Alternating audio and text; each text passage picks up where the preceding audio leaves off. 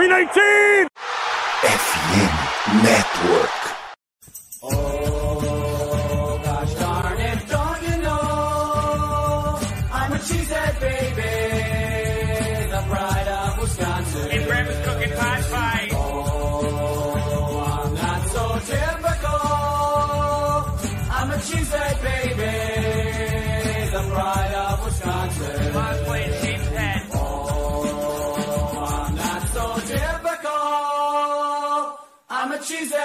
The pride of Wisconsin. Jim Bob, where the hell's my bowling ball?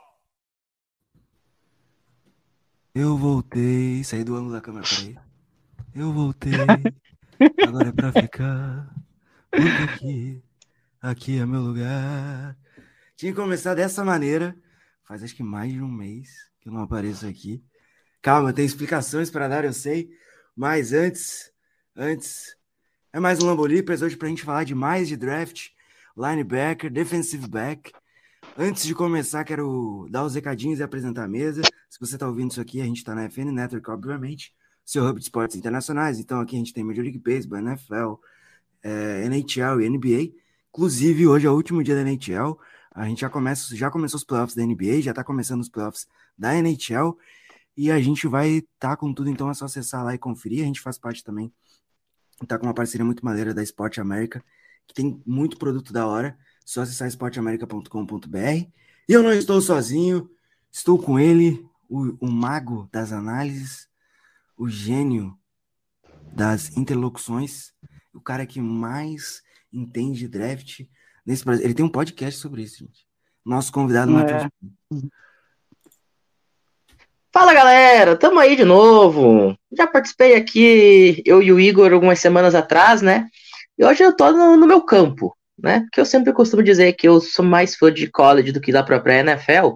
Então hoje tá aqui para falar de draft, de jogadores que eu acompanho semanalmente entre agosto e dezembro. É sempre muito gostoso, vamos pra cima. Além dele, o homem que está em todo o programa, porque ele é um monstro. Igor Castro, tudo bem, cara? Tudo bem, Guto? Uma honra de ter você aqui de volta mais uma vez, né? Tava sentindo falta de você aqui para é, abrilhantar com os seus trocadilhos infames, mas enfim, vai ter algum hoje, certeza, certeza. Isso é, ai, certeza Hoje vou absoluta. falar de Clemson, muito bem. É, Então, enfim, é, e, e hoje, né, vamos começar aí a falar do, da defesa, mais especificamente, falar dessa classe de linebackers que a gente já está até falando nos bastidores que não é de abrilhantar os olhos, e dos defensive backs aí que vem para a próxima, para o próximo draft. Então vamos lá, só, só contextualizando aí a vocês. É, esse que vos fala começou a faculdade e tem dia que eu saio de lá 10 e 20. Então é, tá, tá complicada a vida, né, de estudante brasileiro, que é, ela é complicada mesmo. Por isso que estava com pouco tempo livre, mas estou de volta, espero, espero estar recorrente aqui. E hoje a gente vai começar então falando desse, desse draft, né? A gente tem algumas notícias para dar em relação a Green Bay, antes de entrar de fato na classe de linebacker na classe de, de defensive back. Só uma vez a gente vai falar de linebackers, não de edge rushers. É, a gente estava conversando isso em off também, porque é, a gente sabe que as formações da NFL são extremamente é, rotativas, então nenhum time tem uma. Tem, todo time tem uma formação base, mas nenhum time tem uma formação fixa. E as informações que a gente tem sobre Green Bay e draft, né? A gente falou no último programa do Dalton Kincaid, inclusive é o corte que tá lá no nosso Instagram, juntamente com a FN Network. Ele é o Tyrande de Utah, ele vai estar em Green Bay na próxima semana. E. Guto. Oi. Deixa eu te interromper. O cara que irá me fazer virar o, o Coringa do Joaquim Fênix se for draftado pelos Packers. Eu tenho um ódio mortal do Dalton Kincaid. Porque eu, eu não podia perder essa deixa. Cara, o Dalton Kincaid, ele é o que eu costumo chamar de wide receiver gordo. O que é um wide receiver gordo? É um cara que acha que é Tyrande, finge que é Tyrande, diz que é Tyrande, usa número de Tyrande, mas não é um Tyrande. Porque Tyrande tem quatro funções básicas, né? Tem quatro fundamentos básicos da posição, que é a rota, a recepção, mas o bloqueio e o gap, né? A abertura ali do, do espaço para o seu running back passar. Ele só sabe correr rota e receber bola. Fora isso, ele não serve para nada. Então, Tyrandes supostos que não, sabem, que não sabem fazer as quatro funções, ou é um wide receiver gordo, ou é um offensive lineman que recebe bola. O Kincaid se encaixa na definição de wide receiver gordo, então eu quero ele muito longe da Bahia Verde. Ai, meu Deus do céu, se ele quer, eu quero, mas enfim, não- cada um com seus gostos. É, Ai, ai. enfim, né? Continuando aqui, mas é, eu tenho, eu tenho pensamentos parecidos com o Pim, mas vamos prosseguir. O Ed Ade- Adetominha Adebauri, Adebauri, Adebauri, estará amanhã, sexta-feira, dia 14 de abril, Uhum. visitando o Packers. O safety Rashad Torrance II, de Flórida, e o cornerback Daryl Luther, de South Alabama, tiveram uma visita virtual, virtual com o Packers, que isso tem ficado muito recorrente nos últimos anos, devido à pandemia. Enfim, isso já Uhum. está acontecendo com mais, com, com naturalidade. Frequência. É, com Hum. mais frequência, obrigado. O Tyrande Ben Sims, de Baylor, foi visitar o Packers também essa semana. O Tyrande Michael Mayer, sim, diretamente de sexta-feira, é, de Notre Dame, fará uma visita a Green Bay. E o interior offensive lineman At Antônio Maffi, ou Antônio, não sei, é, é Antônio ou Antônio? É, mas é Antônio mesmo, porque, porque eu vi o nome, eu achei estranho, mas enfim. É, Antônio Maffi, de UCLA, Universidade, que é um é, Califórnia, Los Angeles, fará uma visita ao Packers. E eu acho que desses nomes aqui, né? A pergunta que não quer calar. O Pinho já destruiu o Dalton. Kincaid. Já, não, Velho, olha, já destruiu. Acabou, cara. O cara nem começou a carreira no NFL e já acabou a carreira dele. Ele já deixou claro que é um lixo. Mas enfim, é, eu acho que pode-se dizer que pelo- do- dos nomes, o, o assassino lá de sexta-feira 13, o Michael Mayer, é o mais impactante, né? É, mas é, enfim, eu acho assim que essas visitas de Tyrands aí do, é, no, em Green Bay, eu acho que mostra que o Packers está interessado e deve estar interessado em muito, porque a classe é profunda e é uma need meio que gritante, né? E, então, que haja a visita de vários jogadores da posição. Só que tem uma coisa que até queria trazer aqui, que estava até me passando pela cabeça, porque é algo que acho que pode acontecer nesse draft que aconteceu ano passado, eu estava meio que prevendo e aconteceu, e eu acho que pode acontecer agora. Porque o ano passado a gente teve uma corrida por wide receivers. E todo mundo começou a subir para pegar o wide receiver, e, o Packers acho que perdeu o time na hora de subir e, e acabou não pegando talvez o cara que desejava na primeira rodada, e acabou pegando só o Watson na segunda. E, tipo, eu, eu, eu vejo, assim, essa classe de Tyrande com a possibilidade que haja uma corrida por Tyrandes ali no começo do draft, e aí, e aí pode todo mundo morrer de calafrios aí, pode ser que o Packers faça uma bobagem. Enfim. Deixa eu pontuar duas coisas. Primeiro, Michael Mayer é meu sonho de consumo. Por favor, Brian Gutenkust, faça isso acontecer pelo amor de Jesus Cristo. Por quê? Porque o Michael Mayer é o único Tyrande dessa classe que ele sabe fazer as quatro funções que eu falei, as quatro fundamentos da posição, e ele sabe fazer bem todos. Não é saber É, fazer, é saber é fazer isso. bem. É grife, é grife Notre Dame, né, Pinho? Não adianta. Depois dessa eu não falo mais nada. Mas enfim, ó, ele recebe muito bem. Cara, ele tem as- uma das mãos mais seguras que eu já vi pra Tyrande universitário. Ele sabe fazer bem a rota. Tudo bem que ele é um cara mais pesadinho, então ele não vai fazer uma rota gol uma- e sair correndo 50 jardas. Não é isso. Mas as rotas que ele sabe fazer, ou melhor, as rotas que ele pode se propor a fazer pelo físico dele, ele faz muito bem. Ele bloqueia de forma maravilhosa e não tem nojinho de bloquear. Isso é muito importante, porque tem cara que tem nojo de bloqueio, ele não tem. E ele consegue também funcionar bem ali na linha ofensiva quando é necessário. Dito isso, o Igor falou de uma questão que eu achei muito interessante, que é a classe esse ano está profunda para Tyrande. Mais ou Uhum. menos. Por que, que é mais ou menos? Tem muito jogador, mas nem todo jogador presta. Você pega aí, por exemplo, Michael Mayer, como eu falei, disparado melhor. Kincaid é o wide receiver gordo, mas para time que só quer recebedor serve. Luke Musgrave, a mesma coisa, é outro wide receiver gordo, mas para time que precisa de um cara mais para recepção mesmo, não tem problema. Enquanto que em compensação você tem outros caras que são o oposto, só serve para bloquear. Inclusive, já vou até deixar o jabá aqui. Amanhã, cedinho, tá no ar o CollegeCast que a gente fez analisando 13 Tyrants nessa classe. Além desses quatro que eu citei, né, tem jogador aí que eu tenho certeza que não vai ser nem draftado, vai ser undrafted free agent e a gente tava lá analisando o cidadão. Mas vocês podem ter certeza que essa classe ela tá profunda nesse sentido. Tem muito jogador para escolher, mas nem todo jogador presta. Tem cara aí que é facilmente sexta rodada, sétima rodada, cumprir spot no elenco e se matar para tentar ficar no 53. Uma dúvida, o Daniel Washington tá, tá entre esses nomes?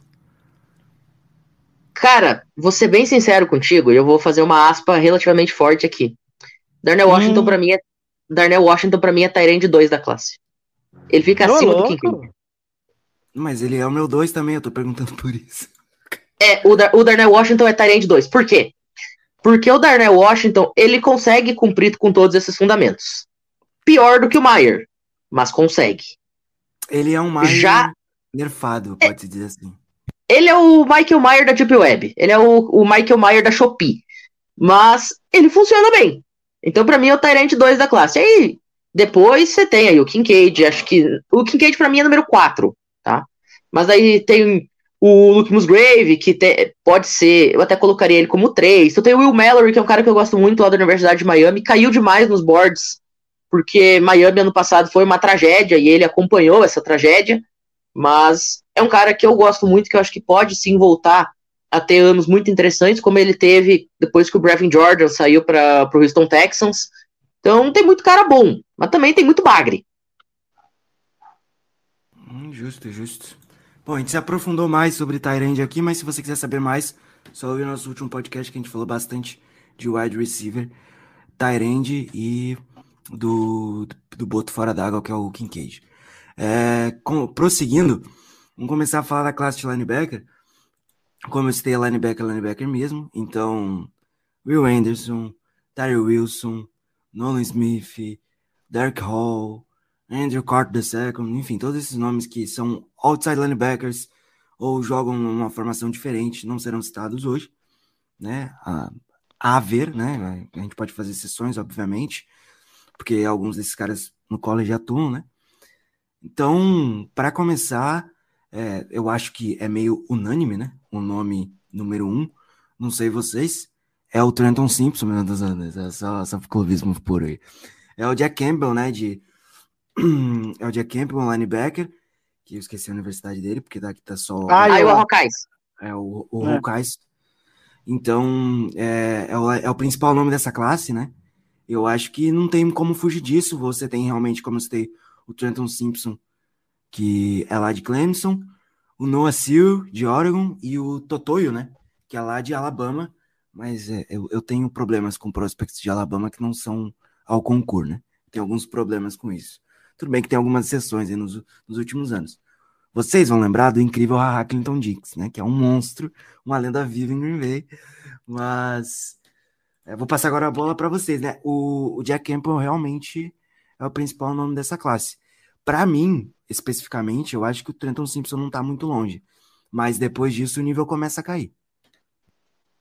Não, e muito, né? Eu- é como a gente citou, ultimamente as classes de, de linebacker é, puro ali, de, que joga por dentro, não, é, não são classes assim que você se diga, nossa, são caras assim que é, de talento absurdo e que tem é, vários caras ali para você escolher. Essas que são classes assim que, enfim, é complicado de avaliar porque são poucos jogadores e o melhor deles é o Jake Campbell, né? Em Iowa ele vai muito bem parando o jogo terrestre, é, tanto que começou a carreira como Tyrande, fui ver os stats dele, estava lá marcado ele de Tyrande. Então, o cara que fez a transição para defesa porque, de certo, estava buscando espaço ali no- no- no- no- na universidade e viu uma chance de atuar na defesa. E querendo ou não, acabou rendendo, né? Um cara que contra, é, se não me engano, contra o High State, é, ele jogou muito bem ali. Se não me engano, agora eu não eu posso estar errado, mas enfim, eu acho que teve o- uma inter, não sei se foi uma interceptação, um fumble que ele acabou recuperando e marcou um touchdown. Então, um cara que, enfim, para quem tá precisando de um linebacker, é o cara aí para ser escolhido. Só que tem uma coisa assim que eu fiquei é, meio que reticente, é, e até o Matheus andou falando que comparou ele com o Martinez, que é um cara assim que eu acho que a velo, eu, eu tenho preocupação com a velocidade dele e ele só, tipo, não, não ter a, a. Como que é? Ele não conseguir ser aquele cara que vai de um lado para o outro do campo. Ele estrito no meio do campo, mas, enfim, é só um, um ponto de vista que eu vi sobre ele, né? Só fazer um adendo aqui, foram 35 jogos no college e 1958 snaps do Jack Campbell, né? Pode prosseguir aí. Deixa eu só comentar uma coisinha rápida sobre o Jack Campbell, cara. Eu brinquei antes, quando a gente tava no off aqui, sobre ele ser o Blake Martinez 2.0, porque o Jack, o Jack Campbell, cara, ele é um jogador que ele é muito simples de se analisar. Ele só, Uhum, é fa- verdade. ele, ele só sabe fazer uma coisa na vida. Ele espera o cara que tá em posse da bola vir, dá a porrada, derruba o cara. A bola é É, não, é posicionada, a bola é posicionada, vem de novo o cara correndo com a bola, ele dá uma porrada, o cara cai no chão. A bola vai de novo pro snap. É só isso que o cara faz na vida. Ele espera o cara chegar do lado dele pra ele jogar no chão e matar a jogada. Esse é o Jack Campbell. Não esperem absolutamente nada que não for isso. Por isso eu brinco do Blake Martinez. O Blake Martinez, vocês vão lembrar em Green Bay, como é que era? O cara vinha com a bola, ele botava o cara no chão, depois de ter cedido 4, 5, 6 jardas, first down. E era isso. O Jack Campbell é isso aí, cara. Ele tá ali pra parar o jogo terrestre. Só que nisso ele já cedeu 4 jardas, já cedeu uma primeira descida, já cedeu, sei lá, quiçá uma big play. E isso é um negócio que me incomoda muito. Ele não tem aquela visão de vou parar a jogada antes dela acontecer. Vou atacar a linha. Não, ele espera a bola chegar do lado dele pra botar o cara no chão. Tem time que isso Uhum. vai funcionar. Tem time que não vai. É. Mas é bem isso mesmo. É, é, é complicado, assim. Eu até acho que ele, que ele é um bom tacleador. É, mesmo, mesmo que você, mesmo essas características que você citou, não é um cara que tem um- uma cobertura ruim. Só que, cara, comparado com o ano passado, o, o, o Quay Walker seria o principal prospect desse draft, se você colocar para Talvez. Uhum. para comparação, entendeu? E fácil. Sim, É. sim, com muita sobra, com muita sobra. Então, eu acho que nesse caso a gente tem aí um, um cara que é inferior a qualquer linebacker top da última classe. Beleza, jogou em Iowa, teve lá números interessantes. Não é um cara bom fazendo pass rush, né? Ele não consegue, ele não tem um, um bom domínio de pass rush, acho que é uma, uma fraqueza dele. De resto, é um Uhum. cara que tacleia muito, tem números bem, bem fracos em relação de forçar fumble, de outras coisas, assim, sec, como eu disse. Enfim, não é um cara que, que me agrada. Eu acho que o Packers não vai atacar essa, essa posição em, em rounds iniciais. e- Ah, pelo amor de Deus, né, Guto? Ah, depois do ano passado, atacar de novo aí, por favor, né? Aí sai lá, na primeira escolha. Mano, se a gente drafta o. O Jack Campbell na primeira Ai, escolha, meu Deus, pronto. lá vem. É, a gente drafta o Jack Campbell na primeira escolha do draft que o Packers tem pronto. É suicídio generalizado da torcida do Packers. Meu Deus do céu. Vai, vai, vai, vai fazer, um motim na frente do. Do. Do Lambeau Do Hudson Center. Não, do Lambeau Field mesmo. É. É tudo do lado ali, né? A cidade é do lado do estádio, enfim. Mas vamos passar pro próximo nome, né? Que a gente já citou. Que é, que é um homem maravilhoso. Ele tá, tá muito bonitinho aqui na foto de, do, da- do meu board aqui, né? Que é o Trenton Simpson. Linebacker de Clemson. Eu não Ele sei é- se é o mesmo que você tá vendo, mas eu vi um que ele tá com, acho que, com smoking e de gravatinha cor-de-rosa. Exatamente, isso mesmo. É, ele é de Charlotte, natural de Charlotte. Bom, eh, assim, era uma defesa muito forte. né? O sistema defensivo de Clemson na temporada passada era o ganha-pão. O, o ataque não tinha. Tinha alguns nomes interessantes, mas no geral eh, o Galilei não foi bem. Enfim, o. é, Conta um uma novidade. Conta uma feliz. novidade o, Deixa eu o eu Galilei não ir feliz bem. desde- eu não sou feliz desde o Trevor Lawrence. É, tudo bem que foi Watson e Lawrence em sequência, né? Depois eu também tô pedindo demais. Mas, enfim, o sistema defensivo de Clemson vai trazer muita gente boa para esse draft, né? Principalmente interior de linha. Mas, cara, o, o Trenton Simpson, ele tinha muito, muita... Ele se, ele se fazia valer muito disso, né? Desse bom sistema defensivo de Clemson e desses bons nomes que estavam à frente dele. Tanto é que, cobrindo passe, ele era, ele, eu acho ele inferior ao Jack Campbell, que a gente acabou de citar, e tem o, a, grande, a grande valia dele é taclear mesmo, ele tem muita explosão, muita força física, eu até acho ele um tacleador um pouco superior ao Jack Campbell, mas é aquilo, né? Se o, se o Quay Walker seria o melhor, corner, o, o melhor linebacker dessa classe, e o Jack Campbell é, em tese, o melhor, o Simpson também tá um pouco abaixo, né? Não sei vocês. Hum, é, enfim, é, eu- diga, começa com você lá, Matheus, agora. Não, você falou que o Quay seria o melhor desse ano. Cara, eu acho que o Enagbari seria o melhor desse ano. O Enagbari saiu na quinta rodada pra nós ano passado. Ele é Isso dá Tony. É, mas ele é, ele é outside linebacker, né? Por isso do, da, da questão. Mas, falando especificamente do Trenton. Cara, eu gosto muito dele. Sabe? Eu, eu acho ele um excelente jogador. Eu acho que, inclusive, entre ele e o, e o Jack Campbell, não se muda muita coisa. Você falou muito bem.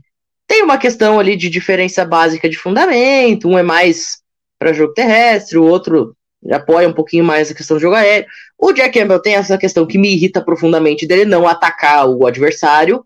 O Trenton Simpson já é um cara que ele É resguarda isso melhor. Exatamente. Então, isso me, é um fator que, que me faz gostar do Trenton Simpson, sabe? Mas, sinceramente, ali, cara, quem. Vamos dizer, o Giants é um time que hoje tem linebacker talvez como sua necessidade número um. É poteiro potaro, como dizem os americanos. Tu tira o do Nitê, escolhe qualquer um aí e segue o baile. Enfim, o, o, o Trenton Simpson, é, eu gostei de, de- de- dele, sabe? É um cara que, como eu disse, é bem agressivo, é, tanto que teve uma boa produção de sacks, né? Teve 13 sacks em Clemson, e eu acho assim que ele tem uma boa velocidade. Pela, pelo, pelos vídeos que eu vi, assim, ele é um cara que, que atua muito como OLB normalmente, né? Teve 165 tecos e, e tecos precisos, eficientes ali, porque a gente sabe, não adianta ser um Blake Martins da vida eh, se não for para taclear pra, atrás da linha de scrimmage. Se não for para isso, não presta. Aí tá louco. Aí você vai sempre deixar eh, o ataque em situações melhores. Então, se for para taclear, tem que ser atrás da linha de scrimmage. E o Simpson tem capacidade de fazer isso. É, é, é complicado, né? Como a gente citou, uma classe é, limitada, pra não dizer coisa pior aí dos moleque. Mas é, no caso do Simpson, ele, ele tinha um sistema defensivo muito forte ao redor dele. E dando sequência aqui, eu acho que, é, pra, pelo menos pra mim, os outros nomes são o Noah lá de Oregon. Temos o Totoyo, né, de Alabama. O Envergadura dele. O de quem? Envergadura? de- e O Igor travou aqui. Envergadura de quem? A envergadura do Noah Seal é um cara que é grandão e para jogar de linebacker até fiquei admirado do tamanho dele. É, e o último nome que eu ia destacar é o, é o Daniel Henley de Washington State, né? Não sei se esses nomes algum, algum, algum agrada a vocês. Tanto faz, na verdade, a gente não vai pegar Não linebacker. tem. Você não citou o DeMarvin Overshawn. Isso é um crime inafiançável em 270 países. Então fale para nós aí dele, que eu, eu ouvi, mas enfim, não, não gostei muito. Eu gostei de um outro, mas depois eu falo. Não, é que eu brinco com o DeMarvin Overshawn, porque DeMarvin Overshawn... Sabe aquele jogador... Vamos, vamos futebolizar a coisa. Sabe aquele jogador do seu time? Sabe aquele jogador do seu time que não joga nada o ano inteiro, mas chega no clássico, o cara é um deus. Sempre tem. Sempre tem aquele cara que espera pra jogar bola no dia do clássico, quanto maior o rival. O DeMarvin Overshawn é mais ou menos isso. Ele faz o feijãozinho com arroz dele ali durante o ano inteiro, mas no jogo contra o Oklahoma, O cara vira um semideus do Olimpo, o cara incorpora Hércules. Eu tive a oportunidade de narrar dois jogos de Texas contra Oklahoma, os dois últimos Red River Showdown, lá pro canal do College Cast no YouTube. E há dois anos a tônica foi exatamente a mesma. O cara era simplesmente onipresente no campo. Aonde a bola tava, o DeMarvin Overshawn tava lá. E ele é muito fácil de identificar, porque ele joga a camisa zero. Era simplesmente bizarro. Teve um momento, inclusive, do Red River de 2020, tava eu e Nicolas Terzioglu na narração, né, nos comentários. Eu falo assim, Nicolas, parece que tem quatro Overshawn no campo. E ele diz, pois é. E aí, cara, o time de Oklahoma vai pro snap, acontece o teco, o Nicolas dá uma risadinha e diz, ô, Pinho, olha quem fez o teco. E lá tava de novo o DeMarvin Overshawn. E ano passado foi exatamente a mesma situação. O DeMarvin Overshawn não deu espaço pro time de Oklahoma fazer nada no jogo. Não tinha como o Oklahoma pensar. Tanto é que o Oklahoma tomou um shootout, perde de 49 a 0 o jogo. Tá? O DeMarvin Overshawn, ele me agrada muito nesse sentido. Só que em compensação, como eu falei, nos demais jogos, ele faz o feijãozinho com arroz básico dele ali. É, é um cara meio enigmático, assim. Ele pode vir a se tornar um jogador esplendoroso na NFL, e eu tenho muita fé nesse cara. Mas ao mesmo tempo é difícil a gente fazer uma análise colocando ele como um top prospect, porque em jogos considerados teoricamente fáceis, como por exemplo, Texas perdeu da Universidade da Louisiana. Cara, é, é inimaginável um time do tamanho dos Longhorns perder para Reading Cajuns. Então, eu acho que tem essa dualidade no, no, no Overshawn que talvez está colocando ele muito para baixo. O Pinho desenterra nomes aleatórios, e é por isso que a gente trouxe ele aí. Mas, enfim, Igor, depois dessa aula sobre o Demarco, né? Lembrei. Hum. Agora, agora eu fui muito longe, tá? Eu lembrei de um fullback que jogou muito tempo em Atlanta, que se Hum. chamava Demarco. E eu gostava de jogar com ele no Maiden. Ele não teve tanto sucesso assim na, na NFL, mas era um cara bem regular. Agora, eu não vou lembrar o primeiro nome dele, mas ele tinha Demarco no nome. Então, fica aí a curiosidade. É, eu acabei de entregar que eu assisto NFL há muito tempo, porque faz muito tempo que ele era fullback titular no time da NFL. Hoje a posição está quase extinta. Mas, Igor, você tem mais algum destaque aí sobre o- os linebackers? Você quer trazer mais algum nome que você acha interessante? Bom, é, eu vou destacar alguns aqui bem de forma bem rápida, porque, enfim, a classe não é tão assim de, de encher os olhos. É, teve um cara que eu gostei bastante, que, que o nome dele aqui, que é o Drew Sanders, de, de Arkansas. É um cara assim que vai muito bem em blitz, é muito rápido na movimentação, no, é, a lateral do campo, então ele consegue cobrir bem os espaços ali. E é um cara assim que, que eu gostei. É, eu falei do Noah Silver, né? Que eu me surpreendi com a envergadura dele, que ele tem, e ele aproveita tudo dessa envergadura para erguer os braços, desviar passe. Então, um cara assim que eu acho interessante de, de, de você ter ele no elenco ali, qualquer time que eu acho que vai fazer bom proveito.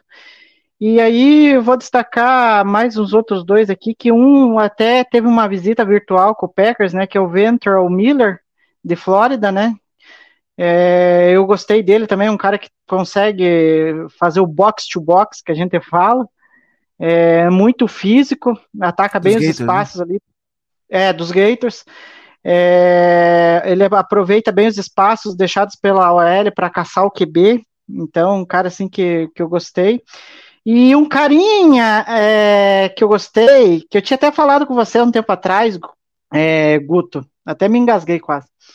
É o The Winters, de TCU, que é um cara que até teve um contato com o Packers, acho que lá no começo, né, dos contatos é, com os prospectos, e eu, eu gosto dele, e pelos números que eu vi dele, eu achei, eu já gostei de- da partida dele de Michigan, que jogou é, muito bem, teve até interceptação, um cara assim que consegue é, é, é, cobrir bem os passes. Então seria esses caras que eu destacaria aí, que, enfim, o resto da classe não tem nada mais interessante assim. Pinho, tem mais algum nome aí que você queria destacar dessa maravilhosa classe? Eu tenho mais um nome, mas ele não é linebacker de fato, né? Ele joga de edge também, que é o Nick Hampton, porque de longe ele me lembra o Lamarcus Aldridge, que jogou muito tempo no San Antonio Spurs e no Portland Trail Blazers. Aí de perto ele parece que tá de longe, enfim. É, só queria fazer essa- esse adendo aqui. E que, que a galera de- do- dos Gators toma muito Gatorade. Tem mais algum nome que você queira destacar? Lembrando que, para você saber a relação da Florida Gators com o Gatorade, vai lá no Instagram da FN Network, que tem um reel meu contando a criação do Gatorade. É nóis. Mas falando do. Tá me zoando que é sério. Mas- Sim, É, eu, eu falei só por falar, assim. É, eu não, não tinha nenhuma noção de que realmente uma relação entre Gatorade e Gators, mas hum, legal. Como assim você não assiste os Reels, Guto? Depois a gente vai ter uma conversa. Mas enfim, voltando ao Ah, assunto aqui do, assisto, do não, episódio. peraí, eu assisto todos os Reels. Peraí, tá, calma lá. Calma lá, Tá bom, calma lá. Eu não tenho tempo nem pra respirar ultimamente. tá bom, tá bom. Mas voltando ao assunto do episódio, cara, é, o Noah Sewell, pra mim, é a grande decepção do ano. Porque, cara, na hora que o Penny sai pra NFL e tinha um outro Sewell jogando em Oregon, e eu lembro que a gente fez um episódio sobre o recrutamento lá no College Cast, foi o primeiro episódio que a gente fez sobre recrutamento na história do College Cast, a gente falar, cara, vai ter o Noah Sewell, o irmão do Penny, não sei o que, o cara vai ser um monstro, jogador cinco estrelas, nunca jogou nada, Aqui, isso que estivesse à altura daquele hype dele, pra mim é a grande decepção dos últimos dois anos no college, mas tem talento, tem qualidade, pode chegar e, enfim, ser um daqueles jogadores que sai chutado de debaixo de uma pedra e vira uma grande estrela na NFL. De jogadores que não foram citados, cara, eu quero deixar um comentário sobre o Harry Toto, que a gente brinca no College Cast que ele é o Harry Soul Soul. Quem manja de inglês vai sacar a piada. Soul Soul em inglês é mais ou menos, é o Harry mais ou menos. Ele sai do Tennessee Volunteers para ser starter em Alabama, pensando: ah, não, vou sair de Tennessee, vou jogar num time mais forte, vou ganhar um título nacional, vou ser primeira rodada. Ele não conseguiu fazer nenhuma coisa nem outra. Mal e porcamente foi titular porque a defesa de Alabama esse ano era um queijo suíço. E não teve destaque nenhum, então o Harry mais ou menos vai continuar sendo bem mais ou menos. E pra fechar, cara, o Drew Sanders, ele é um cara 2023 você falando mal de Alabama, cara, não pode. Sabe que o College Cash tem um jingle que é Ah, que bom seria se Alabama perdesse todo dia. É isso. Ah, e pra fechar, cara, o Drew Sanders de Arkansas é um cara que me surpreendeu positivamente nesse ano. É um cara que a gente Uhum. muito pouco comentava e teve uma temporada fabulosa. Tudo bem que Arkansas não conseguiu repetir o ano que teve né, na temporada anterior, que chegou a figurar até em top 15 de ranking nacional e tal. Mas o Drew Sanders foi uma das poucas coisas úteis que tinha nesse time da Arkansas Razorbacks esse ano. Então é um cara que a gente precisa ficar de olho, que tem muito talento e tem muito potencial de crescimento dentro da liga. O resto, como eu falei, não se vai muito longe. Mas, pra, menção honrosa, guardem esse nome: Marte Mapu. Marte se escreve literalmente igual o planeta que fica vizinho da, de- de- da Terra e de Júpiter, tá? Igual Por que tá o que eu falo-. Também, também. Por que, que eu falo do Marte Mapu? Ele jogou na segunda divisão em Sacramento State. Por isso ele vai ser draftado no terceiro dia e é um cara com expectativa baixa. Mas se você pega o tape pra analisar desse cara sem saber que ele joga na segunda divisão, você vai me chamar de mentiroso dizer que ele joga na segunda divisão. Ele conhece e aplica todos os fundamentos da posição com louvor. tá? É um linebacker pronto. É um linebacker extremamente é, preparado para jogar na NFL. O problema é que ele vai sofrer com as dores do crescimento de sair de uma FCS para ir direto para a NFL. Mas uma vez ele ajustado dentro da NFL, guardem esse nome. Vocês ouviram primeiro no Lambeau Leapers. Teve até visita, é, visita não, teve tem interesse do Packers nele, né? Enfim. Cara, vocês querem muito que eu Olha- draft do linebacker, né? Não, é, o fim do programa vai ser isso, né? Sair do draft com três linebackers, botar um linebacker em cada posição da defesa vamos lá. É o line, é Lembrando, do linebacker. lembrando, Guto Edinger, lembrando, se coloca muito Brian Branch, safety da Alabama Crimson Tide nos Packers. Ele joga de linebacker também como posição secundária, tá? Cara, tem uma música muito boa do Renato Russo que, que ele fala que ela se jogou da janela do quinto andar. Eu vou fazer isso da décima, décimo primeiro andar, cara. Não aguento mais linebacker, cara. A gente renovou com o Campbell, a gente Não. draftou o Corey Walker, cara. E, pô, eu gosto Não, do vê- Walker. Ele teve uma primeira temporada muito boa pro calor. Então, assim. Não, chega, deu. Não, veja bem, Guto. Agora você me de- deixou a, a deixa. Não quero ser repetitivo, mas enfim. Para uma franquia que nunca deu valor para linebacker off-ball, agora tá querendo catar tudo, não tem condição, né? Já veio o Cole Walker, é, veio o, o Devonte Campbell, aí tinha o Chris Barnes, é, que agora saiu, aí é, daí tem o Trent McDuffie ainda, aí querem pegar mais um ainda, enfim, eu acho que deu, né? Não, acho que vai vir, né? No terceiro dia vai vir, até porque o Barney saiu, a gente tá. A gente precisa de um terceiro linebacker, né? Mas não precisa pegar Mas não primeira alto. escolha. Não, não, É. não. Na primeira escolha geral, ah, primeira escolha, na escolha principal, a gente tem que ir no CJ Stroud, entendeu? Já fica aqui o fica aqui o meu posicionamento sobre o Jordan Love, entendeu? Vai ter que fazer um trade-up de 14 posições pra ir no CJ Stroud, porque ele vai ser É. first pick overall. É, já basta, já basta a, a maneira como o Carolina Panthers foi extorquido pelo Chicago Bears. Já basta isso. Só basta isso. Né? Hum. Enfim, dando sequência, quero lembrar todo mundo que a gente tá no Twitter, no Instagram, no TikTok com arroba Underline. Só seguir a gente lá. E dar uma forcinha nas nossas redes sociais. Beleza? Agora a gente vai entrar na parte dos defensive backs, né? Defensive backs no futebol americano, para quem não sabe, são é, é um nome dado aos jogadores de secundária, né? Então é, é, é é generalizado tanto para safety quanto para cornerback. E aí dentro dessas posições você tem aí as funções de cada um, né? Você tem o free safety, você tem o strong safety. É, um cobre mais fundo do campo, outro fica mais no box, enfim, cada um tem sua função, assim como os cornerbacks, né? Que tem que nos últimos anos é, a formação dime, né? Que com mais com três corners em campo, que é a que mais tem que é a que mais aparece, é quando tem um cara jogando ali no níquel, a- marcando mais o cara de slot, e aí você tem outros dois corners nas, nas pontas. Enfim, acho que aqui não tem muito o que, que falar, né? O principal nome dessa classe é o. É o Isaiah Lewis, né? eu tava esperando a reação de vocês. Não, ai. Eu pulei, eu Ô, pulei ô, até a Guto, não resiste. página. Eu pulei até a última página pra pegar o, o nome lá do final. Mas é o, é o trio, né? A gente tem dois bons corners e um safety.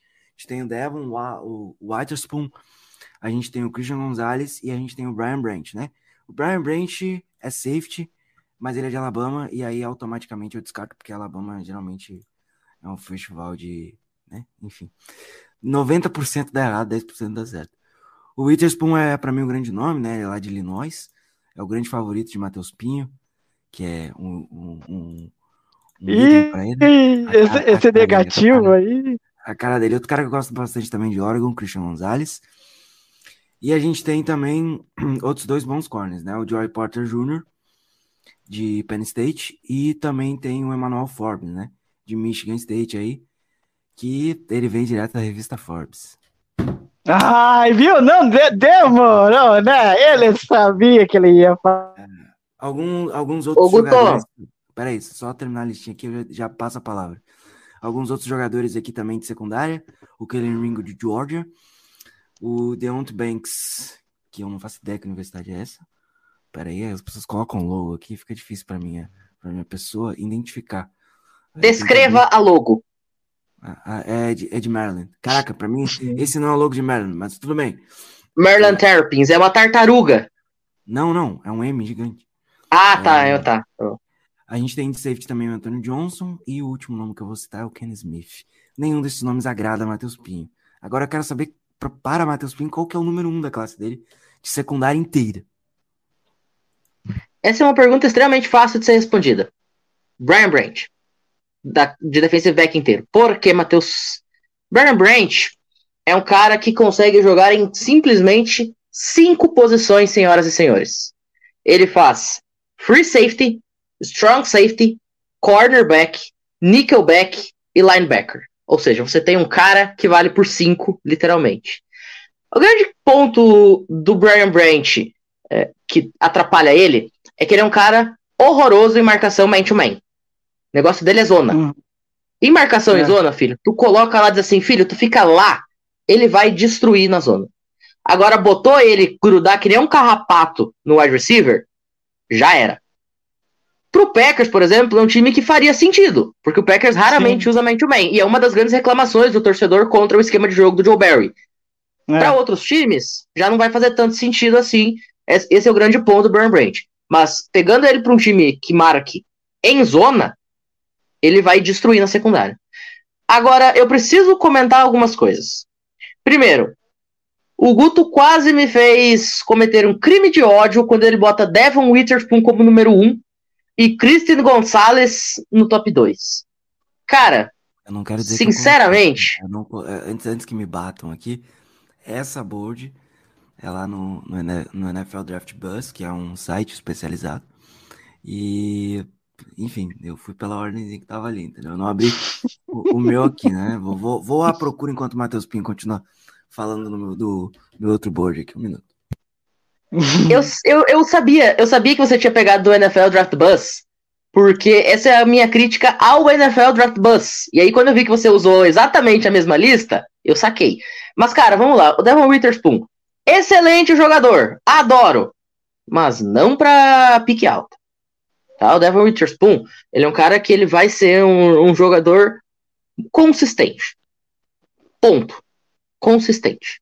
Tá? Não espere nada de especial do Devon Witherspoon. Ele não vai se tornar o Richard Sherman no auge, tá? Ele não vai ser esse jogador. Bom, todo mundo conhece a fama do Pinho, né? Do último, do última pós-temporada do beisebol. Então, todo mundo já sabe o que, que vai acontecer com o Witherspoon. Ele vai é virar o o Deion Sanders agora. É, é o próximo Charles Woodson aí da NFL. Já, já fica aí, se o seu time anotou, já coloca no, no cantinho. E também anota que ele for falar do, do Gonzalez, porque vai ser a nova dupla aí, né? Vai ser Dion Sanders de um lado e Charles Woodson do outro. Já o Christian Gonzalez, ele tem um problema bem básico, que é existir. Não, brincadeira. O Christian Gonzalez, cara, ele. Primeiramente, ele comete erros gravíssimos de leitura. É um jogador que não sabe ler. Cara, ele é um corner que não sabe ler QB. Ele é um corner que não sabe ler rota. Onde é que já se viu uma coisa? Um corner que não sabe ler rota. Vocês já viram uma coisa dessas? Além disso, cara, ele não sabe ficar de pé quando toma double move. Filho, se tu largar o Justin Jefferson pra ele, primeira serpenteada que o Justin Jefferson der, ele vai sentar no chão. Ele não vai ver nem de onde veio o vento. Outra, ele é um jogador que só ataca a bola. É um Trevon Diggs 2.0. Pra time que quer interceptação, pô, é a coisa mais linda do mundo. Só que, no momento que ele atacou a bola, puf, passou. O cara tá correndo direto pra endzone. Então o Christian Gonzalez, ele é um jogador que ele é extremamente cru. Aí o pessoal olha lá no combine dele, ah, ele faz 50 mil supino. Nossa! Ah, mas ele é alto, mas ele é forte. Mano, e daí? É um jogador que não sabe fazer fundamento básico. Não tem como você apostar uma escolha até top 5 que tá se falando, escolha top 7, escolha top, top 10 de draft, num cara que não tem fundamento de posição. É ridículo. Tá, pra você, quem seria o seu um? O Porter? Hoje, corner, pra mim seria Corner. o Joey Porter Jr. De Penn. Mas, isso. O Joey Porter Jr., pra contextualizar, ele é filho do Joey Porter, que foi campeão do Super Bowl com o Pittsburgh Steelers. E o pessoal fala muito, ah, ele é mais cintura presa, ele é um jogador que não tem tanta aquela malemolência. Só que ele tem uma qualidade que é fundamental. Ele sabe marcar. Olha que loucura! Ele é um corner que sabe marcar.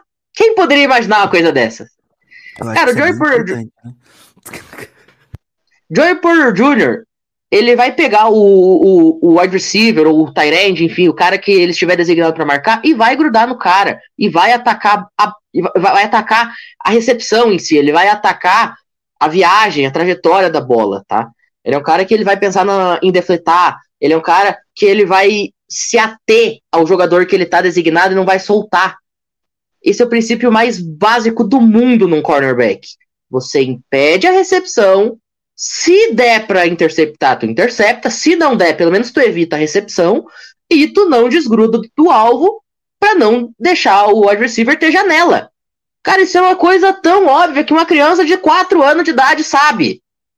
Então não tem como dizer que tem outro jogador que hoje é mais. é, tem um cenário mais propenso a se dar bem na NFL do que o Joey Porter Jr. Além disso, ponto secundário. Ele tem lá um físico interessante, que para posição de defesa é um lugar comum, mas não tem como escapar. Ele tem um bom físico, sim. Pode não ser aquele monstro que tem os braços desse tamanho, mas consegue ali fazer o, bem o seu papel. E a questão que o pessoal fala de cintura dele, que ele é um cara mais preso, cara, eu não tô querendo bailarina de balé. Tá? Eu não tô querendo um artista de circo para jogar na defesa. Eu quero um jogador que consiga atacar a bola em peça recepção. Isso o Porter Jr. faz com louvor. Não, só pegando ah, o gancho do, do Matheus, é, essa questão do talento do, do Potter em marcação é muito nítida que você vê no vídeo. Ele, ele vai muito bem na marcação homem a homem. Só que tem uma coisa assim que eu, aí ele, quando ele chegar na NFL, ele vai ter que, que eu vejo assim que ele vai muito no limite da faltas aí, sabe? E a gente sabe como que é esses caras da NFL, esses árbitros da NFL, eles qualquer coisinha, eles jogam bandeira. Então é algo assim que até pontuaria sobre o Potter. É, não, bem lembrado. De fato, isso é uma questão importante. Ele é um jogador que ele gosta do contato. E isso na NFL é um problema. Porque os juízes, eles tendem a sempre dar é, prioridade pro ataque. Então a gente sabe que, por exemplo, o Carson Wentz é um cara que é mestre em atirar a bola para cima a 3 metros longe de onde o recebedor vai estar, tá, para forçar o, o defensor a ter o mínimo de contato com o wide receiver e cavar uma falta. Em cada Uhum. jogo, esse ano da temporada, o Carson Wentz fez isso três vezes no mínimo. Então, Caralho, é, no programa que tá citando Carson Wentz como exemplo. então, então é, é um ponto que, de fato, o Joey Porter Jr. ele vai ter que se adequar. Ele vai, se- vai, vai ter que achar um jeito de grudar no recebedor sem ter tanto contato. Mas aí entra um ponto que eu falei no podcast de um amigo meu, inclusive abraço pro Felipe Drummond se ele estiver ouvindo.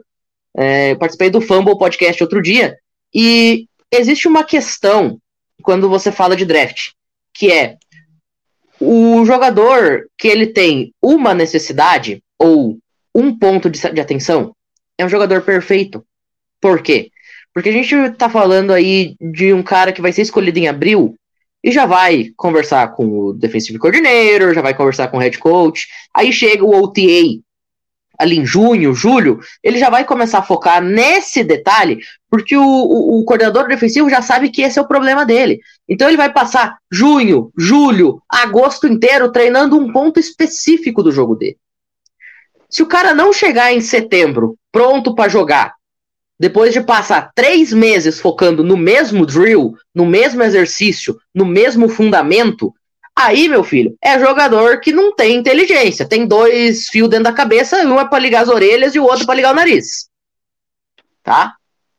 É, Esse é o ponto. O cara que só tem um defeito, assim, visível, é um jogador que tá praticamente pronto, porque esse defeito vai ser é, exercitado até a exaustão. Uhum. Justo, justo. E aí, Igor? A gente começou falando da classe geral, mas se estendeu aqui no- nos cornerbacks, né? Abriu o melhor board da face da Terra, que é o do The Athletic. É o dinheiro mais bem gasto da.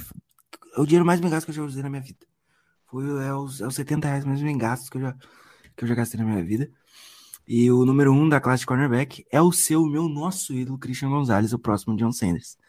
Né? Então, assim, o Joey Porter é o número 3. E o número 4 é o Deontay Banks, de Maryland, que eu citei aqui também. E aí, Igor, qual que é o seu favorito nessa classe aqui de cornerbacks? O meu favorito é o Emery Speed, de Michigan State. Ele não vai ser nem draftado, mas enfim, vai. Bom, eu não tenho assim, sabe? É uma classe assim que, enfim, tem várias opções ali, mas eu destacaria dois nomes assim que eu gostei, né, que eu, do, do vídeo que eu vi, que foi o Rod Tomlinson de TCU, que é um cara assim que eu gostei bastante. Ele é rápido, é, tem uma boa, é, como que é? Ele tem uma boa elasticidade para mudar de direção. Então, eu acho que é um cara interessante. Ele é alto, tem uma boa envergadura. Só É, atua só muito em- uma- Só, só te Diga. qual- O nome dele é qual mesmo? Então, tá aqui é Travius é, Rhodes Tomlinson. Ah, tá, não, tá. É o Tree Tomlinson. É que aqui no, no board da, É, Tá, tá como Trey Tomlinson, eu fiquei, pô, o Igor falou um cara que nem no Bolt tá, então. Meu Deus do céu. Enfim, e é um cara que atua muito em marcação em zona, então é um cara interessante. E, e outro cara, assim, que eu gostei, eu vi no Combine, e aí depois eu fui ver o, o vídeo dele, que é o Clark Phillips de, de Utah. Que é um cara, assim, que eu vi que deu para perceber que é um cara muito versátil, sabe? É um cara agressivo, e eu gosto de cornerback agressivo, sabe? Consegue mudar bem de direção. Então, é, faz bons tecos. É, então, é um cara assim que eu, olha, nu- numas rodadas tardias aí, é um cara interessante para se escolher. É, isso de, de, como que eu posso dizer, de, de cornerback. Aí, com relação a safety, daí eu destacaria do outros dois nomes, é, que seria, ah, enfim, aí vocês podem até discutir se vocês gostam deles, mas eu gostei de um que eu não tinha visto direito, e é o companheiro do, do Brian Branch, que é o Jordan Beiro. Não, não vão se confundir com batalha, né? O cara é uma batalha Não. jogando. Mas cada dia é uma batalha diferente, né? Dias de luta, dias de luta, não tem dias de glória aí. Enfim. Ô, e eu Igor. gostei. Diga. Só rapidinho, vamos lembrar, o Jordan Battle, ele podia ter sido declarado pro draft do ano passado. Só que ele sabia que o Kyle Hamilton estava na frente dele. Inclusive, o Jordan Battle era o jogador de primeira rodada no ano passado. Só que ele Uhum. decidiu voltar pro seu último ano, porque ele Uhum. não queria ficar na sombra do Kyle Hamilton. Porque ele sabia que o Kyle Hamilton Uhum. seria uma pick top 15, quiçá top 10. Então ele volta um ano para Alabama, pensando, no ano que vem eu sou safety número um fácil da classe, eu estouro o balão, eu sou draftado top 10, top 15, encho meu bolso de grana e vou curtir minha vida. Deu tudo errado. Hoje ele não pois é, é, é. número um nem do time dele. né? Tem pelo menos não, uns três e... nomes na frente aí, antes dele, na verdade. Sim. Além do companheiro de equipe, né? Só contextualizando, né? Não tinha como ele competir. O Kyle Hamilton veio direto da Fórmula 1, ele era mais rápido, né, gente? Desculpa. Ai, ai, ai, ai, ai, ai, ai, ai, ele não resiste aos trocadilhos. Mas enfim, é, falando sobre o. Só, só, só, só eu não posso deixar isso passar. O Kyle Hamilton, ele fez a interceptação mais linda que eu vi na minha vida. E eu tava narrando esse jogo, eu quase morri gritando. No college? No college ou na. No college. Ah, tá. Não, interceptação mais linda que eu vi na minha vida. Ponto final. O que, que acontece, cara? No jogo de Notre Dame, salvo engano, contra Florida State, é, o quarterback lança. E eu vou tentar descrever a jogada, vocês tentar imaginar na cabeça de vocês. O Kyle Hamilton. Mão, né? Tá ligado? Vai. O Kyle, o Kyle Hamilton, ele tava praticamente colado numa sideline. Só que ele lê os olhos do quarterback e ele percebe que a jogada vai ser no outro lado. O que que ele faz? Ele percebe isso, ele atravessa o campo inteiro e faz a sideline três passos antes de sair na outra sideline. Ele literalmente cruza a extensão do campo inteiro enquanto a bola tá na trajetória da viagem. Isso porque ele entendeu onde seria o passe, ele leu onde seria o passe antes da bola sair da mão do quarterback. Isso é de um nível de dificuldade que vocês não têm noção. Não só dificuldade, né? A questão da, do- da explosão física, dele, dele sair de um lado pro outro. Quando eu vi o tape dele no ano passado, eu, eu assim, eu, pô, eu me apaixonei muito pelo jogador. Eu Processamento ele- mental, né, Guto? também. O QI de futebol dele é acima da- muito acima da média. Eu acho que em dois, três anos a gente vai estar falando do Kyle Hamilton como o melhor safety da liga, assim, muito fácil. Né? É, Eu acho que ele, o primeiro ano dele em Baltimore foi tranquilo, não foi um ano ruim. E assim, é, ele tá num ambiente muito favorável pro desenvolvimento dele, e é uma secundária muito forte lá, então eu acho que é a questão só do, do tempo mesmo. E, cara, eu gosto muito do Kyle Hamilton. Kyle Hamilton, eu falava muito do Kyle Hamilton aqui no podcast ano passado. Infelizmente não veio pro Packers, eu fiquei muito mal com isso, porque ele foi. Ele deu uma leve caidinha, assim. Porque ele tava no top 8. É, para mim, era o principal prospect da classe, ali batendo junto com, com o, o Hudson. Mas ele foi caindo, foi caindo, e aí caiu no colo de quem sabe, né? Fica complicado. Mas, Igor, você tem mais algum nome antes, antes da gente tentar arredondar aqui? Aham, não, então, eu vamos, eu tava falando do, do, do Batalha, que é o Jordan Beiro, é, e eu gostei muito por causa que ele tem uma envergadura, ele é alto para um cara que é safety, sabe? Então, eu achei interessante, tanto que o Packers andou se encontrando com ele no Combine, é, então, eu acho que seria uma escolha interessante aí, num, num grupo de safety do Packers que tá uma coisa medonha, para dizer o mínimo. É, e pelo tamanhão dele que ele tem, assim, é um cara muito rápido, né? Consegue chegar na lateral do campo para taclear ali hum, de forma muito fácil. E outro cara que daí esse também teve até visita dele no, lá em Green Bay, que é o Jamie Robinson, né? Que é um cara que teve como destaque assim que eu vi que ele é muito bom em marcações de zona. E eu acho que o Packers está querendo acho que uns caras assim, né, para meio que se encaixar nesse perfil de secundária. É, e uma outra coisa que eu gostei dele é que ele é, deixa eu dar uma olhadinha, ele, ele, ele, vai, é, ele vai bem também em marcações homem a homem, né? Então ele pode ter uma mescla ali, se movimenta, como eu disse, se movimenta rápido de um lado para o outro do campo. Então é um cara interessante também. Eu acho que de safety seriam esses caras aí. De corner, eu acho que, enfim, não sei se teriam mais algum outro nome. Cara, É, tem deixa eu citar, deixa eu citar dois caras. Primeiro, Antônio Johnson, Texas A&M. Número dois da classe por muito. Muito. Tá? Mas o Anthony É. Johnson, ele é um híbrido de safety com corner, não? Sim, mas ele joga mais como safety. A posição principal dele é safety. Ah, tá. O não, é Antônio- eu, eu pensei que, eu pensei que você tinha falado que tava de corner, esquece. Não. É, o, o Antônio Johnson, ele é um cara que ele seria número um da classe facilmente num mundo em que Brian Branch não existisse. Tá? O Antônio Johnson, ele. O Antônio Johnson, ele, ele tem todas as qualidades, tá? Ele tem todo o perfil para ser um safety de muito sucesso na NFL. Dito isso, já sabemos que o cara não vai jogar nem 10 snaps, de acordo com o Guto e o Zico, todo mundo. Mas menção muito honrosa pro Tyler Nubbin. É um cara que não está sendo falado, da Universidade da Minnesota Golden Gophers. E da mesma forma que eu deixei aquela bold prediction, né, aquele hot take do Marte Mafu, o. Não, Marte Mafu, na verdade. O Tyler Nubbin é outra hot take. Tá? Também é safety. é, jogou lá em, em Minnesota. Minnesota é um time ah, horrível, horrível, horrível, horrível ao quadrado, ao cubo, à quarta potência. E só tinha duas coisas que prestava naquela jossa. Uma é o Mohamed Brahim, que é outro cara que eu sou apaixonado, running back. A outra coisa era o Tyler Nubbin, tá? Então, esse cara, ele ele é muito bom, cara. Ele marca bem, ele cobre muito bem, ele consegue, é, ele, ele não cede separação. É um cara que ele vai ser um sleeper, tá? Ele vai cair até, provavelmente ele cai até pro terceiro dia, tá? E é um cara que vale muito a pena a aposta numa final de terceira rodada, numa quarta rodada, caso ainda esteja disponível. Hum. Bons nomes, bons nomes que vocês citaram aí. Eu vou ficar. Eu, eu particularmente acho que ali o topo.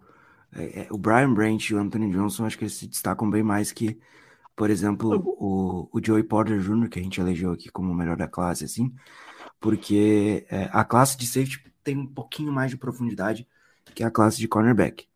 Entretanto, ainda assim, é, mesma coisa da de linebacker, eu não acho que ela tenha, ela seja melhor que a do ano passado, tá? Tem alguns nomes que seriam topo de draft do ano passado, mas eu acho que no geral do ano passado tinha mais profundidade. Não sei se eu tô falando alguma loucura aqui, se eu tiver vocês me cortam. É, uma, mais uma curiosidade, é, o, o Riley Moss está no draft, tá? É, de Iowa, sim, o Riley Moss, aquele Riley Moss, o Riley Moss. É, só, só essa curiosidade mesmo. A gente teve ano passado o Tyrande, né? Que eu esqueci o nome, que também também colocaram só por causa do nome, mas enfim, foi um drafted. É só uma curiosidade mesmo do, do Riley Moss e, e é isso, né? Eu acho que de corner safety a gente não tem muito mais o que falar. Tem mais alguns nomes aqui que eu vou citar só por desencargo de consciência. É, o DJ Turner de Michigan, mais segundo round. E mais um de, de assim, meio que estilo e tal, mas eu, eu gostava. Eu sei que ele teve muita ajuda do Anthony Johnson, mas é um cara que é um cara que pode ter um nível de NFL aceitável mais pro final, não pro, pro início, não, porque é complicado, que é o Jalen Jones, é mais escolha de final de draft, e talvez até para special teams, mas é um cara que saiu bem jogando com o Anthony Johnson na temporada passada. E não sei vocês, vocês têm mais algum destaque da secundária, assim, que vocês queiram falar, algum nome que, pô, esse nome aqui pode ser interessante e tal. Bom, eu citaria talvez aqui, acho que uns três nomes assim, que pelo que eu andei vendo, teve contato com o Packers, né? Que é o Eli, o Eli Hicks da Alabama, que teve contato lá no Combine, é um cara assim que é, vai bem na marcação, homem a homem, só que é aquilo que vai na, na do Porter também, ele vai no limite ali, da marcação, é, fica meio que propenso a, a fazer falta. É, tem um, é, ele, é bem, ele é bem alto, tem uma envergadura, enfim, é um cara interessante. O Julius Brandt, de Kansas State, que é um cara que também é, vai bem marcando os wide receivers, não dá espaço para eles, né? É, só que vai naquela lógica também de tem que tomar cuidado que na NFL ele pode ter que lidar com muitas faltas, é uma coisa que tem que ser corrigida. E por fim, o, o Kelly Ringo, né, de George, que é um cara que também teve contato com o Packers no Combine. É, ele é bastante físico é, e vai bem em jogadas de blitz, né? E consegue ter uma leitura rápida das jogadas. Então, são esses caras aí que eu destacaria por último aí. Gosto muito do Kelly Ringo, sabe? É, até porque Olha é o. aqui nesse programa, pô. Falei o nome dele, você virou a cara pra mim antes, que isso? Não, eu, eu não virei a cara pro Kelly Ringo, eu virei a cara pro anterior. É, não, mas o, o mais interessante do Kelly Ringo é que ele é o quinto Beatle, né? Agora, dito isso. Ele é uma estrela. Não, não, o Matheus não Exato. resistiu também. ele, é, ele é uma estrela, exatamente. Vai se dar bem, inclusive, jogando num time cujo maior ídolo é o Bart Starr. Mas, voltando a falar de assunto sério. O Kelly Ringo, Kelly Ringo eu, eu gosto dele. Só que ele não se ajuda. Ele é o tipo de jogador que a gente quer que ele seja melhor do que de fato ele é. É um negócio incrivelmente bizarro. Ele, ele tem talento, ele tem a técnica, ele sabe fazer. Só que parece que ele tem uns lags mentais, assim, que ele esquece o que ele tem que fazer dentro de campo, sabe? Ele. Ele faz coisas que ele não devia fazer e que ele sabe que ele não pode fazer. E isso não só dentro do campo, mas até fora de campo. Ele tem alguns problemas é, extra-campo, assim, nesse ponto de ser um cara meio totó das ideias, sabe? Ele, ele me lembra um pouco o George Pickens, inclusive, nesse ponto. George Pickens, ano passado, era um lock de primeira rodada que virou WR6 da classe porque era loucão. Aquele Ringo vai acontecer algo similar, assim, é um jogador que tinha potencial para sair muito antes do que ele vai sair, mas a personalidade dele acaba com as chances dele ser um jogador de mais impacto. Precisamos descobrir o que tem na água de, de Georgia, tá? Pra todo mundo ser maluco das ideias. Porque. É. Não, aí tu pega, aí tu pega o Stetson Bennett, é o cara mais gente fina da história da humanidade. É que nem, você lembra do time da Florida Gators de 2009, campeões nacionais? Aquele time tinha, lógico, vamos contextualizar, todo elenco de college tem cerca de 120 jogadores, não é 53 que nem na NFL. Dos 120 jogadores daquele time, mais de 40 foram presos. Detalhe, quem era o líder deles? O cara mais cristão da história do futebol americano, que era o Tim Tebow, que literalmente ajoelhava antes e depois de cada jogo, e cada touchdown que ele fazia, ele dedicava a Deus. Esse cara liderou a um título nacional, um elenco que teria 40 presidiários posteriormente. O bom do Pinho é que ele sabe tudo de college, aí fica, fica sensacional falar de draft com ele. Sensacional. Inclusive, vou fazer o mexer aqui. Vou, vou pular a vez do Pinho fazer o mexer. Se você não conhece College Cash, dê uma oportunidade. É muito bom. E só acessar lá na FN Network, tem, tem lá. Eles, eles arrebentam, tá? Eles arrebentam. É só a galera que entende mesmo. Aqui a gente tenta, mas lá os caras manjam de verdade. E, bom, senhores, eu acho que assim, de nomes, acho que é isso, né? É, o balanço final que eu faço é o seguinte: linebacker, terceiro dia, eu acho que se o Packers for atrás, para special teams e para depth, eu acho que é isso. E corner safety, safety é uma prioridade em tese, porque a gente tem só mais um, a gente, dá- a gente não renovou com o Emos, né? A gente tem um buraco ali. Não. E é o último ano de contrato do, do, do Daniel Selvagem. Então, gente Ai, meu Deus do céu. Ai, meu Ô, Deus do céu. E, e o Brant, e o Brant vai lanchar todo mundo, né? Porque, enfim, ele, Ah, ele é o o melhor Brant- cara. O Brent, quando lançarem é, pro recebedor que ele tá marcando, o cara vai olhar e dizer: Droga! É o Brian! eu lembrei, eu lembrei, eu lembrei da época que, que o meu saudoso clube de futebol Ai, senhor do céu. Estava afim, é, estava afim de um Brian, que era do da MLS, o Brian Rodrigues, e aí contratou o Brian Romero, aí fez esse meme aí. Resumo da história, o Brian Romero hoje está jogando no México e, e ele era horrível. Então, tipo, eu lembrei dessa tragédia na minha vida. Mas fechando o, o, o balancete aqui, né? A gente tem linebacker terceiro dia para depth e, e profundidade ali no setor e também a questão de special teams, se bem que agora é o Bizatti que controla aquela área e basicamente todo o dinheiro da Free vai ser investido naquela ali porque ele manda e, e é isso. Ô, ô, Guto, é, ele, ele, o, o é tão, até postei uma brincadeira do Zac Cruz no, no, no Twitter nosso lá, que o Bissati tá tão poderoso que ele poderia subir para pegar o Isaac Foskey do, do, do, de Notre Dame porque ele bloqueou quatro punches. eu não duvido, tá? Eu não duvido, eu não duvido, eu não duvido. O Eu vou o bom falar bem baixinho. Eu vou falar bem baixinho, que é só pra vocês ouvirem. Muito bom jogador, tá? É. um temos uma provável steal aí a caminho. É, para encerrar então a questão da secundária, né? Aí a gente vai ter. Realmente a gente precisa de um outro safety, porque, cara, seguinte, o Savage alternou altos e baixos nos últimos dois anos. Ele começou muito bem até a carreira dele na NFL. Eu achava que ele ia ser um cara muito bom, mas ele alternou altos e baixos nos últimos dois anos. E, bom, a gente vai ter a volta do Stokes ali para a posição de corner. A gente tem uma das, um dos melhores trios de corners da liga, mas nunca é demais, né? Cornerback, cornerback, corner, cornerback e safety nunca é demais. São posições quanto mais melhor, né? O L E- também não é, nunca é demais. É, o L também, né? São, eh, e, e aí eu acho que talvez, assim, não, não- o range depende muito, né? Mas, obviamente, se cair, seria fantástico. Mas Brian Branch ali na, na nossa escolha seria um sonho de consumo bem legal, assim, né? Eu tô sonhando muito alto. Seria um Eu- lanche gostoso, né? É, é, é. Meu Deus do céu. Tá pior que eu. Pior que eu. Tá pior que eu. Bom, aqui no top 100 do The Athletic, né, o, o Kincaid, o ídolo de Matheus Pinho, é número 20, tá?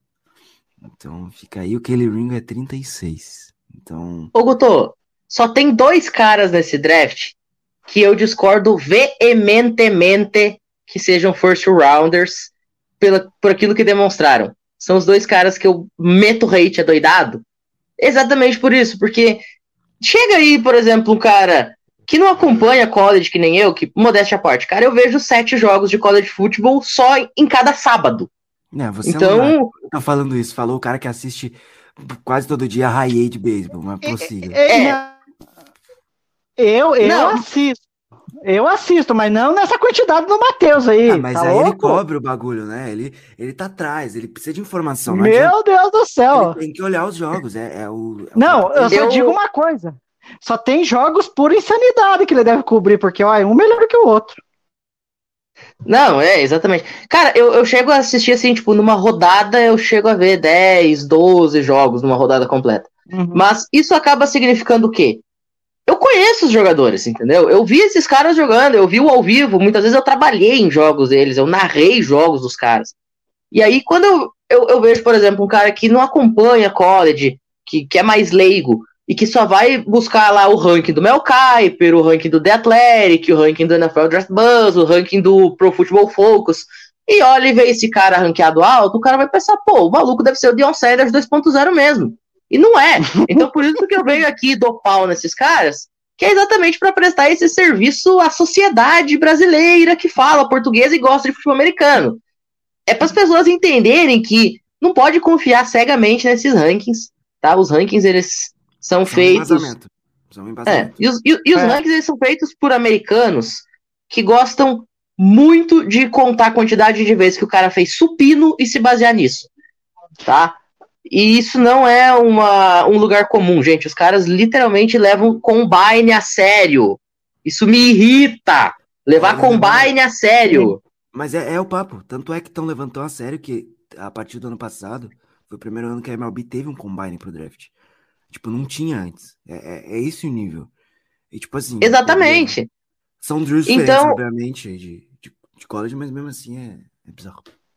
Exatamente. E aí o que que acontece? Você pega aí um cara que vai pegar esses rankings e vai achar que o cara é um jogadoraço. Então por isso que eu venho, eu gosto de, de e tô sempre nos qualquer podcast que me chamar pra falar de draft, de college, eu tô sempre aí, sempre tento dar uma encaixadinha na agenda, exatamente por causa disso. Que o cara que assiste, eu sempre falo isso no CollegeCast, o cara que assiste os jogos, o cara que vê os caras no ao vivo, a gente que que que tá ali toda semana vendo o cara jogar, a gente sabe o que ele é bom e o que ele é ruim, tá? E, e a gente tem pavor. O podcast, especificamente, é um negócio que se concretizou e, e se fez muito em cima de não usar fisicalidade na hora de avaliar. A gente usa técnica. É. A gente fala de técnica. Se o cara consegue empurrar um rinoceronte, bom pra ele. Não me significa nada. Como eu falei, o cara ser físico e não saber um fundamento não adianta bulhufa nenhuma. Então, só, só pra deixar esse adendo, né? Não tô dizendo que você não pode ir lá e olhar o ranking, mas procura dar uma olhadinha, olha o tape. E uma última coisinha. Você que quer acompanhar o draft, você que quer chegar ligado no draft, você que quer conhecer o jogador, não procura highlight. Porque em highlight, eu sou o Pelé. Tá? Procura o jogo completo, procura o tape, procura assim, tipo, joga no YouTube mesmo, tá? É, fulano de tal, é, tape completo. Ou fulano de tal versus outro time, tá? Ou fulano de tal, offense ou defense, time que ele joga, tá? Você vai ter um condensado, você vai conseguir analisar ele muito melhor, sem ser só os melhores momentos, porque é óbvio que em melhores momentos só vai ter o cara lá sendo o soberano da posição. Sendo Não, só- Sanders, o novo Aham. Red White, por. Não, só pegando do- duas coisinhas ali que o Matheus falou que eu acho interessante. Uma coisa assim, ah, com relação a números, é, eu acho que o americano ele gosta de caçar estatística, então ele cria qualquer coisa lá, bota número, tá, isso aqui é bom, isso aqui é bom também, isso aqui bem. também é ótimo. É tipo um carinha que fala assim, né? Isso aqui é bom, bom, bom, bom. Então, é, é mais ou menos assim. E, e outra coisa ali que, que eu achei interessante que o Matheus falou, é com relação a essa avaliação da, é, de avaliar o cara só pela fisicalidade. O que eu acho um erro do seu Gutenkust, porque ele tem essa mania de ficar avaliando pelo ras do cara. E a hora que você vai ver, nem não necessariamente o cara é tão talentoso, ele pode ser muito físico, mas às vezes ele não tem talento suficiente. Às vezes ele precisa, tipo, levar um, um determinado tempo para desenvolver, o que eu não acho muito legal, porque daí você acaba não pegando jogadores prontos, né? Você acaba Ô, deixando Igor. de lado jogadores prontos. Jack Campbell, Jack Campbell tem um RAS de 9.98. Quem não sabe o que é É. RAS? Quem não sabe o que é RAS é a média física do jogador, tá? Você pega aí todos os, os pontos Números, físicos. mas- É, é o. Jogador, é basicamente isso. Você coloca- Isso. O Jack Campbell tem isso quase 10. Não significa que ele é bom, muito pelo contrário. Eu falei aqui, ele tem problemas gravíssimos de qualquer execução, de qualquer fundamento. Ele é um cara que a única coisa que ele sabe fazer é pegar o cara que tá com a bola e derrubar no chão. É o Blake Martinez. E Você vai querer o Blake Martinez de novo por mais cinco anos só porque o cara tem é quase perfeito fisicamente? É. É complicado, né? É complicado, enfim. é, Mas fica a dica, tá? Se você gosta do jogador e quer saber mais sobre ele, vá atrás. Vá atrás. Por isso que eu só, quando, quando eu vou falar de jogador, eu falo com propriedade de Clemson porque eu assisto os jogos. Aí eu tenho uma noção do que eu tô falando, porque eu vejo os jogos É. é, e, e é isso, tá ligado? Mesma coisa quando a gente tá fazendo análise de draft, esse ano vai ter de novo, lá no, no show antes do show, a gente dá uma procurada em tape. Alguns são mais difíceis, bem verdade, porque os caras jogam beisebol e high school é mais complicado, mas mesmo assim, NFL é muito simples. Sim. É, e, e- e é só procurar no YouTube. Geralmente você acha no YouTube como tape contra a Universidade X. Né? Então É. você começa pelos jogos grandes, depois os menores, dependendo, obviamente, da universidade que o cara joga. E aí você tem um, um embasamento melhor para falar do jogador, se claramente você gosta dele. E de resto, gente, acho que é isso. Acho que a gente arredondou bem. Igor, muito obrigado pelo seu tempo. Falamos muito aqui sobre secundária e linebacker. E a gente ainda vai fazer um programa falando só sobre long snappers, uma hora, né? Ah, quem, e quem iria adorar isso é o Bissatia, né? Só falando de Special Teams é, e elogiando ele, porque, enfim, uma unidade que até então não valia nada, agora está valendo muito, porque a prioridade nessa off-season tá, tá sendo o Special Teams.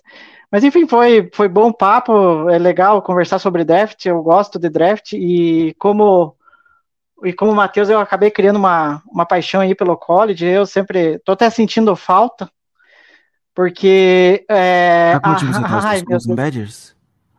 Não, eu não torço pra ninguém, eu não, eu não consegui achar time ainda.